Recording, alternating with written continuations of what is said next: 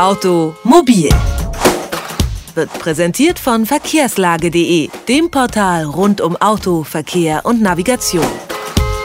Wenn man an Oldtimer denkt, dann hat man Bilder von wunderschönen, chromglänzenden Raritäten vor Augen. Alten englischen Wagen, die gerne für Hochzeiten vermietet werden, roten italienischen Sportcabrios aus den 50ern. Es sind einfach motorisierte Schätze, die von ihren Besitzern mit Herzblut gepflegt werden. Doch nun kommen auch die Autos der 80er in die Jahre.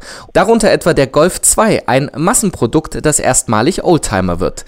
Verliert der Status Oldtimer also seinen Wert? Wir sprechen darüber mit Willi Dietz Dietz. Er leitet das Institut für Automobilwirtschaft an der Hochschule für Wirtschaft und Umwelt Nürtingen-Geislingen. Schönen guten Tag, Herr Dietz. Ja, guten Tag. Mit dem Golf 2 wird dieses Jahr erstmals ein Massenmodell zum Oldtimer. Was bedeutet denn das für den Status des Oldtimers dann?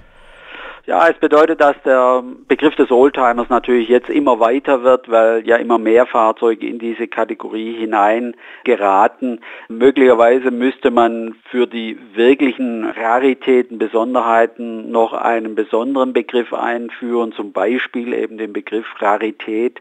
Aber der Begriff Oldtimer ist eben so festgelegt, so definiert. Vielleicht können Sie ja für die Laien unter unseren Hörern nochmal erklären, was genau ein Oldtimer ist, beziehungsweise wie er definiert wird. Fahrzeuge, die älter sind als 30 Jahre. Wir haben dann noch zur Unterscheidung die sogenannten Youngtimer, die liegen dann altersmäßig zwischen 15 und 30 Jahren. Sie haben ja vorhin erwähnt, auch zusätzlich zu diesen zwei Kategorien, jetzt Youngtimer, Oldtimer, könnte man noch eine dritte, die Rarität, einführen. Gibt es da irgendwie Bestrebungen in der Politik, äh, sowas einzuführen? Nein, im Moment gibt es da keine Überlegungen, also noch eine weitere Kategorie einzuführen. Im Markt ist es natürlich so, dass die Kunden, die Besitzer von Oldtimern da schon sehr genau unterscheiden können.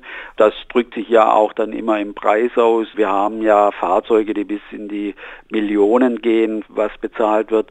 Je seltener eben das Auto ist, desto höher natürlich sein Preis und je besser es natürlich auch erhalten ist. Also der Markt regelt das natürlich schon, aber von der Begrifflichkeit müssen wir uns eben dran gewöhnen. Oldtimer ist künftig jetzt nicht mehr nur das ganz exklusive, ganz alte Auto, sondern eben auch ein Massenfahrzeug.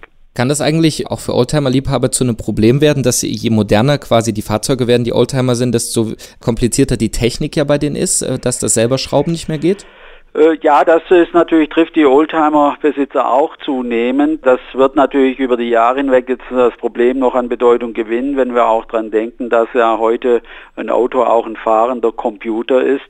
Das heißt, dass natürlich auch die ganze Programmierung der Programme, nach denen das Fahrzeug fährt und das Fahrzeug steuert, muss ja auch immer mal wieder aktualisiert werden oder kann zum Beispiel ja auch mal abstürzen, sodass ein komplettes Reset notwendig ist.